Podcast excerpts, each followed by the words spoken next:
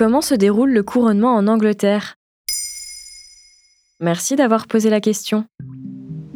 Le 8 septembre 2022, au château de Balmoral, décède la reine Elisabeth II à l'âge de 96 ans, après 70 ans de règne. C'est son fils Charles qui devient officiellement Charles III et récupère la couronne du Royaume-Uni et du Commonwealth à l'âge de 74 ans. Son couronnement est un passage obligatoire. Il a lieu plusieurs mois, voire plusieurs années après le décès du précédent monarque, comme ici six mois après la mort de la reine pour laisser le temps à la population de faire son deuil. La cérémonie du 6 mai 2023, célébrant le sacre du roi Charles III, suit un protocole très particulier propre à la couronne britannique. D'où vient la cérémonie de couronnement du monarque britannique? Le roi est sacré dans l'abbaye de Westminster. C'est une tradition qui date de 1066, lorsque Harold II, dernier monarque anglo-saxon, fut couronné en son sein. En effet, avant cette date, la cérémonie n'avait pas de lieu propre. D'ailleurs, les différents moments qui composent l'événement ont été codifiés en 973 par Dunstan de Canterbury, archevêque de Canterbury et conseiller du roi Edgar le Pacifique. Depuis plus d'un millénaire, ces traditions sont restées les mêmes et effectuées dans le même ordre. Et quelles sont ces coutumes?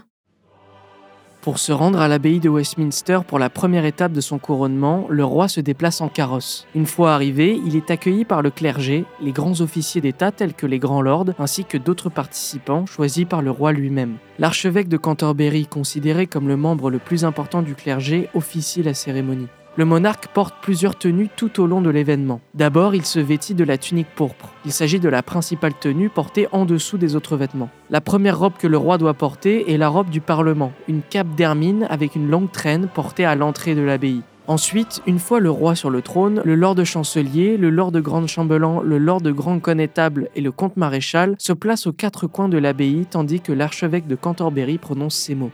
Mes seigneurs, je présente devant vous votre roi légitime. Vous qui êtes venus en ce jour pour présenter vos hommages, êtes-vous prêts à faire de même? Avant qu'il ne s'adresse au souverain pour le serment solennel. Enfin, les dernières étapes du sacre sont l'onction cachée du public, puis le couronnement. Pour l'onction, le monarque verse de l'huile consacrée dans une cuillère avant que l'archevêque ne conclue par une bénédiction. Le roi est ensuite couronné. L'assemblée crie.